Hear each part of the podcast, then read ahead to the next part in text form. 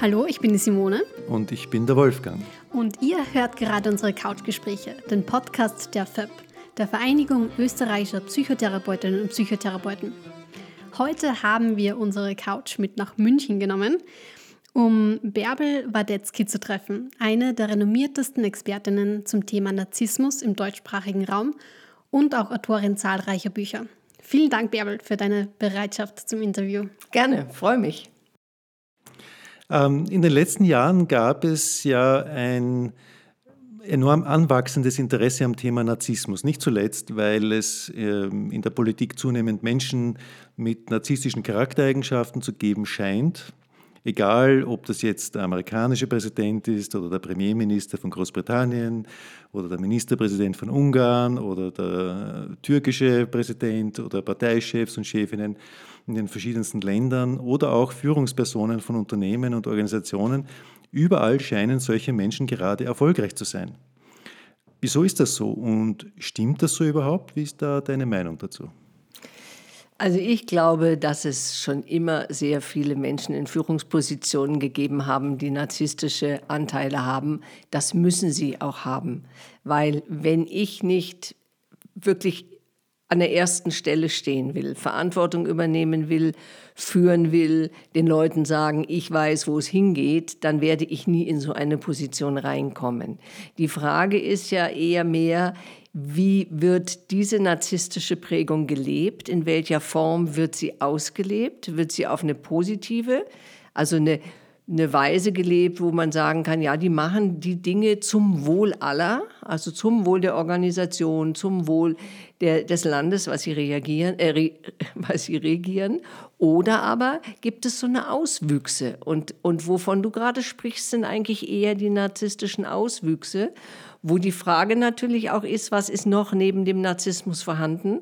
Aber bleiben wir mal nur bei dieser narzisstischen Darstellung. Die ist im Moment, glaube ich, extrem nach außen gehend auf eine sehr, sehr destruktive Art und Weise. Und mein Eindruck ist, als wenn das Schule macht. Also einer fängt damit an, kommt gut durch und jetzt fangen alle an, auch in dieser Art und Weise sich zu präsentieren, als wenn das jetzt die, die tollste Art und Weise ist, ähm, sich bekannt zu machen und, und, und Macht zu bekommen. Und das finde ich im Grunde ganz, ganz schlimm.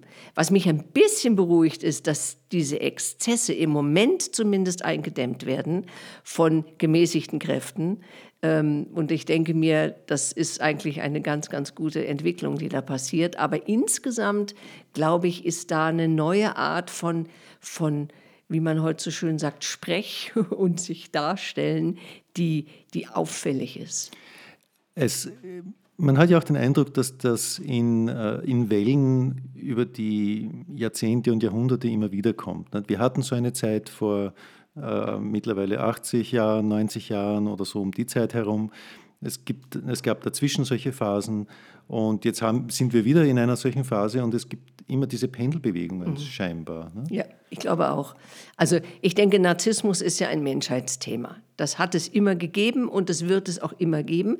Denn wir müssen uns alle, wir alle Menschen müssen uns immer mit persönlich, also mit, mit unserem Selbstwert auseinandersetzen. Wir müssen es stabil halten auf die Zeit. Und was zu sehen ist, ist ja wirklich interessant, dass die Menschen nicht fähig sind, über einen längeren Zeitraum friedlich und nicht destruktiv miteinander umzugehen.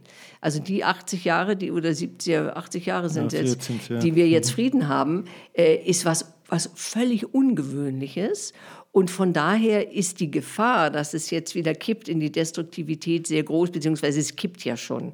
Und ich glaube wirklich, dass das nach der Destruktivität dann wieder Frieden gibt und nach dem Frieden wieder die Destruktivität. Und so wird es immer und immer und immer sein. Ich glaube nicht, man sagt ja so schön aus der Geschichte, lernen tun wir nicht.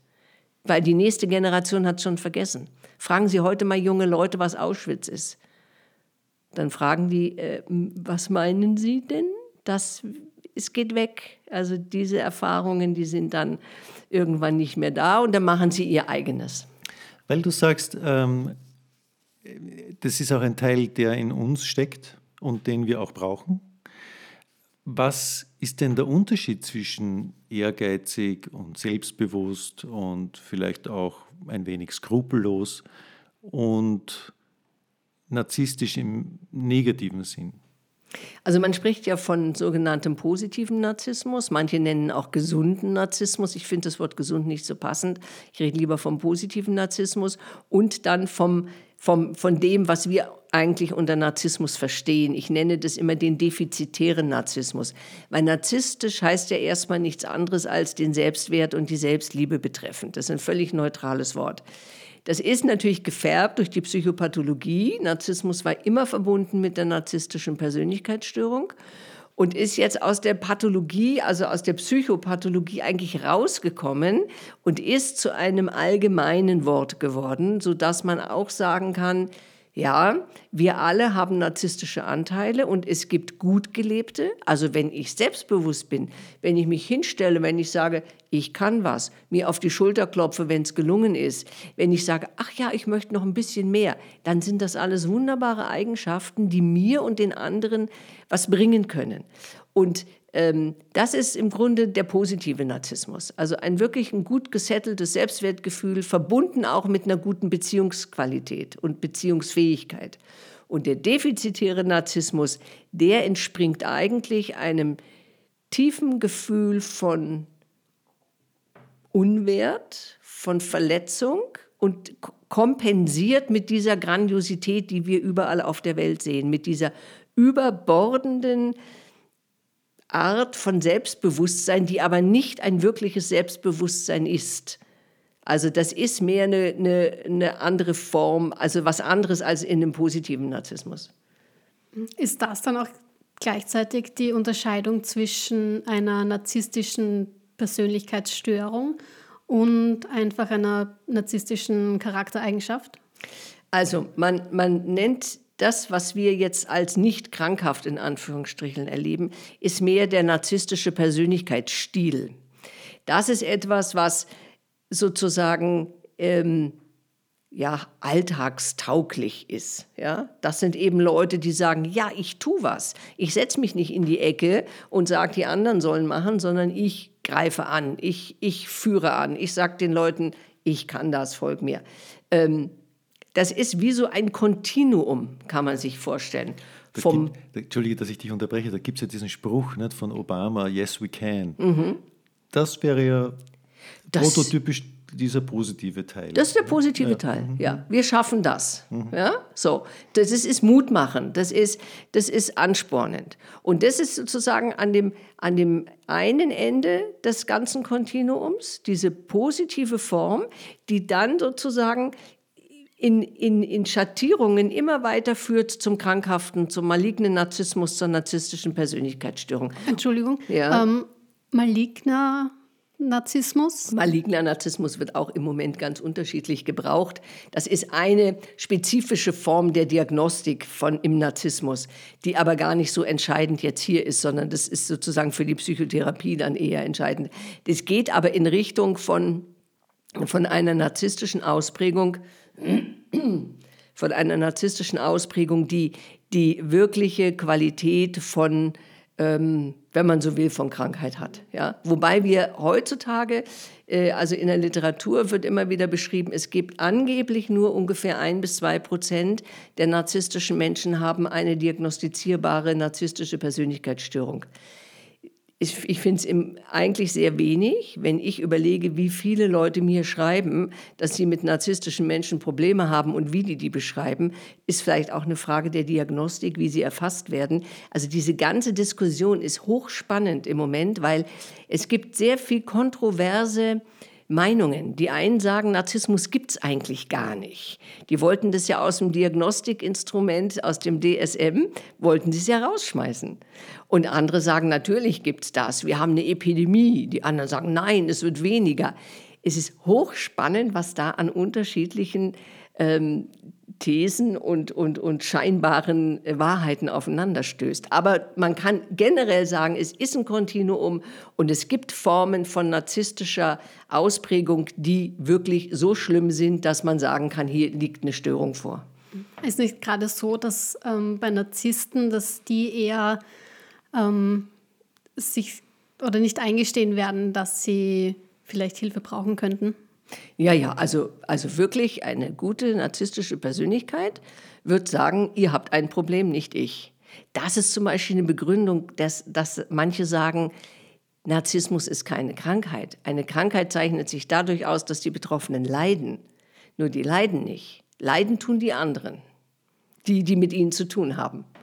Und nichtsdestotrotz halte ich das für eine, für eine wirkliche Persönlichkeitsstörung, die wie gesagt, gerade in, zum Beispiel in, in, in, in wichtigen, verantwortungsvollen Ämtern unglaublich viel Unheil anrichten kann, weil die Leute nur sich sehen und nicht die anderen. Die machen alles nur für sich.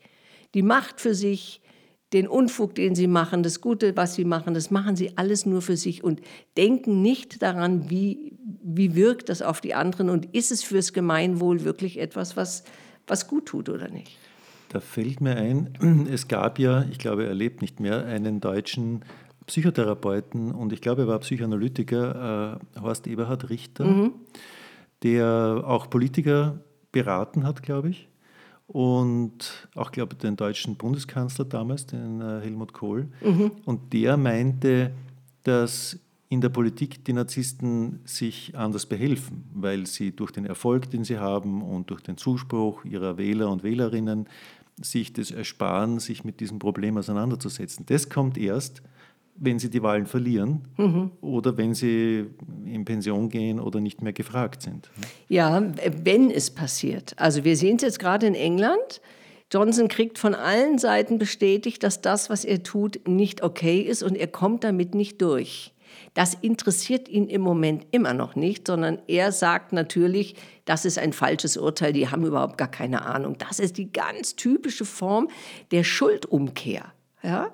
Dass ich sage, die sind schuld, die sind zu dämlich, ich aber nicht. Ich bin frei von aller Schuld und ich mache nur das Beste und ähm, bin sozusagen ähm, ja, ohne Fehler und ohne Makel.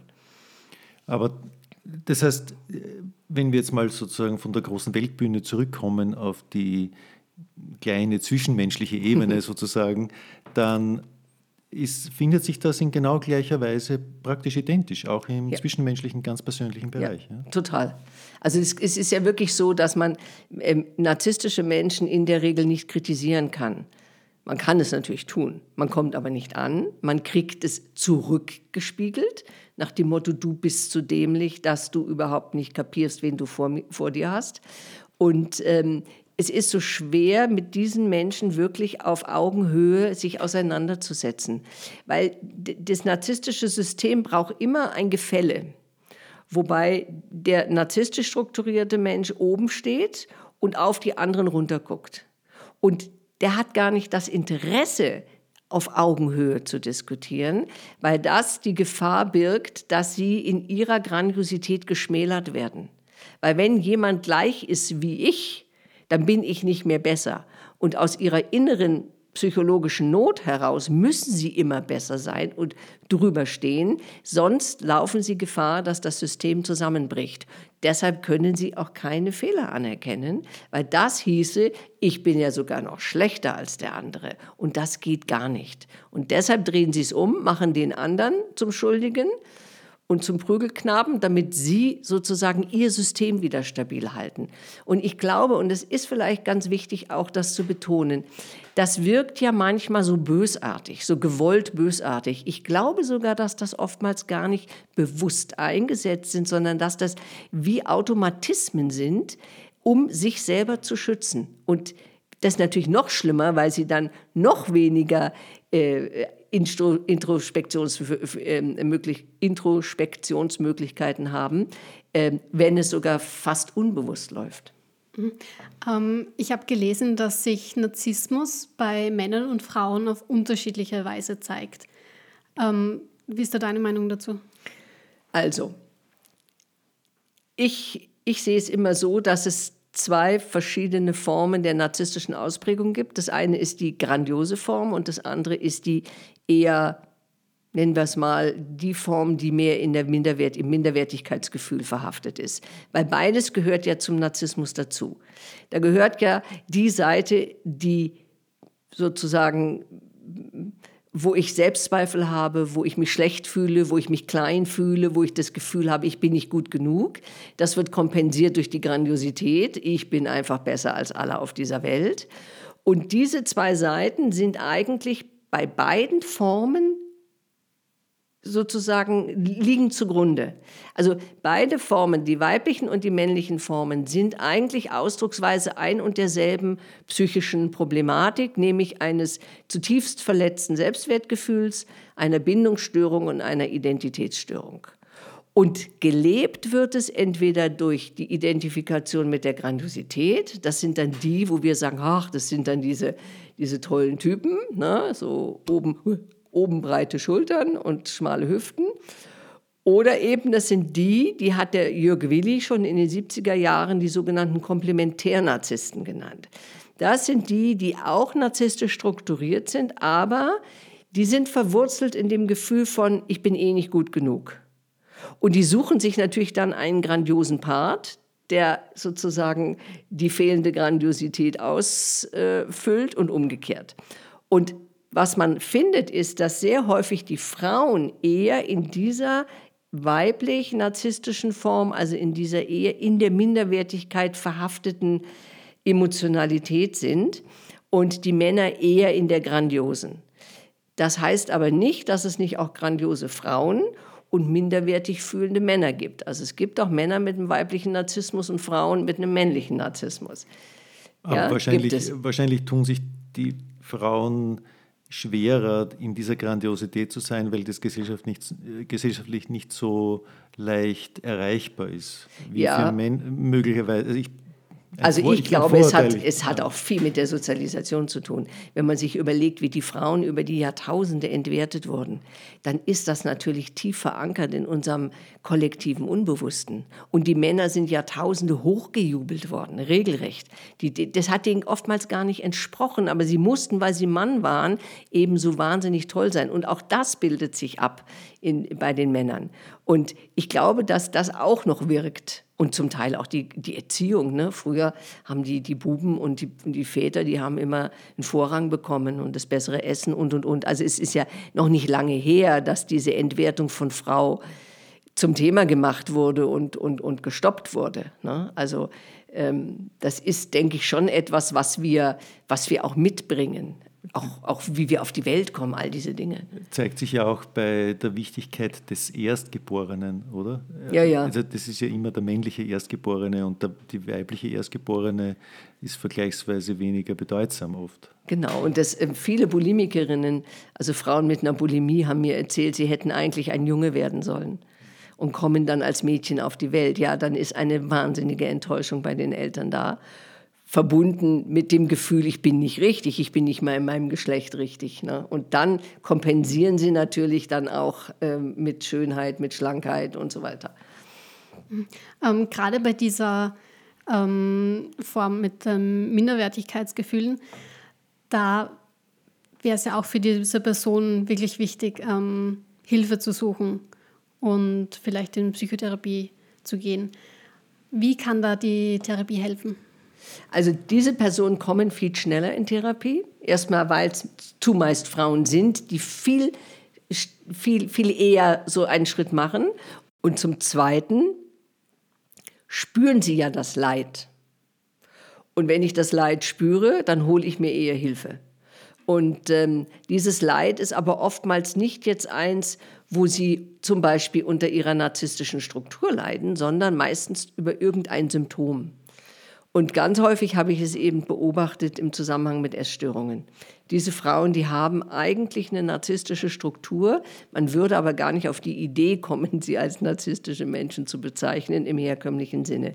Aber die fühlen sich innerlich so minderwertig, dass sie dann eine Therapie aufsuchen. Und da geht es im Grunde in der Therapie darum, dieses verletzte Selbstwertgefühl wieder zu stärken, zu gucken, wo sind denn die Selbstwerttraumata, was ist da alles passiert. Zum Beispiel, wenn ich das Gefühl habe, ich hätte ein Junge werden sollen und bin Mädchen geworden, die ganze Familie war völlig äh, traurig und, und ich habe nie sozusagen die Position in der Familie gekriegt, die ich hätte haben sollen.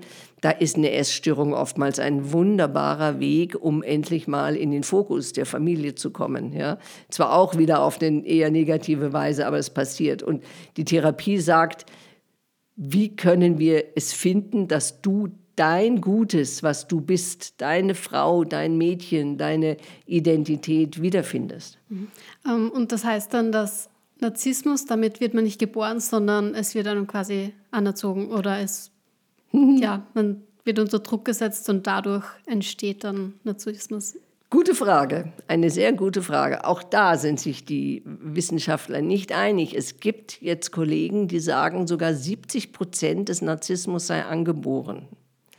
Ich finde das eine hochspannende These, weil das hieße ja, Jetzt ist nur die Frage, ist es der grandiose Narzissmus, der angeboren ist, oder ist es eher die weiblich minderwertige Form? Das, Sie reden meistens von der grandiosen Form. Ähm, also meine, meine Idee ist, äh, ich kann natürlich nicht äh, sagen, wie viel von den Genen jetzt wirklich schon mit auf die Welt kommen. Ich glaube, es ist immer ein Teil, ist einfach schlichterdings auch genetisch, was wir mitbringen. Aber das sind oftmals Kinder, die auf die Welt kommen, die sehr viel durchlässiger und sensibler sind als andere. Es gibt ja so Kinder, die kommen auf die Welt, sagen, juhu, ich bin da, grüß Gott, liebe Welt, nun machen wir was. Und es gibt Kinder, die haben eine sehr starke Wahrnehmung. Und sie können, das sagt Alice Miller auch, diese Menschen, diese, diese narzisstischen oder später narzisstischen Erwachsenen sind als Kinder kriegen die ganz schnell raus, was wollen die anderen von mir.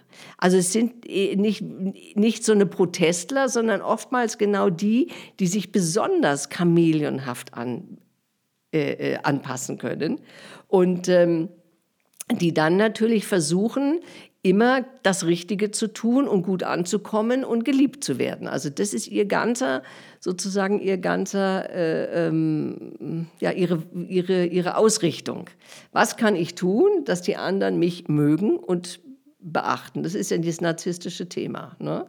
Und ähm, wenn sie jetzt zum Beispiel in einer Umgebung aufwachsen, in der sie entwertet werden, weil sie eben nicht stimmen, dann werden sie clever sein und werden das, was sie sind, zurücknehmen und werden sich so machen, wie die Umwelt sie haben will. Sehr klug. Gehen dann mit diesem falschen Selbst in die Welt, identifizieren sich damit, haben natürlich wahnsinnig Angst vor nahen Beziehungen, weil in nahen Beziehungen könnte ja sichtbar werden, was da noch ist. Und das, was da noch ist, wird sowieso nicht geliebt. Also ne, lasse ich mich gar nicht zu sehr drauf ein. Und ähm, die andere Variante ist eine zu starke Verwöhnung. Also wenn Kinder zu verwöhnt werden, dann leiden sie auch und können auch eine narzisstische Struktur ausbilden, weil das genauso wie bei der Entwertung wird das Kind nicht gesehen, so wie es ist, sondern muss einem Bild entsprechen. Ja? Also ein Strich, oh, das ist ja wie Picasso, der hat ja auch so angefangen. Ne? Und es ist ja heutzutage oft so, dass diese Kinder dermaßen überwertet werden, dass die von vornherein schon so eine grandiose Struktur ausbilden. Aber im Grunde leiden sie, weil keiner sieht, wer sie wirklich sind. Die können nicht einfach rumschmieren, sondern das wird sofort zu einem Selbstwertthema, zu einem Leistungsthema, wird sofort gewertet.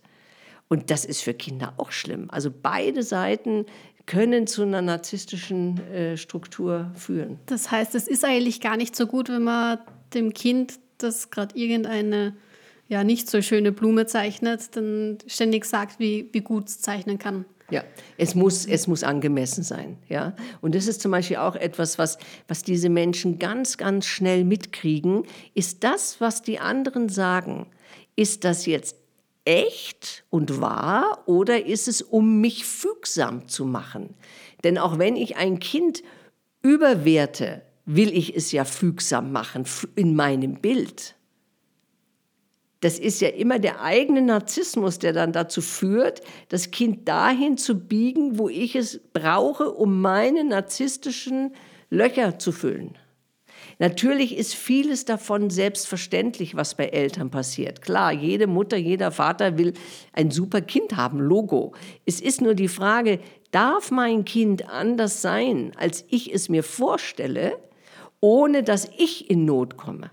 Und wie kann ich mein narzisstisches Defizit füllen, ohne über mein Kind?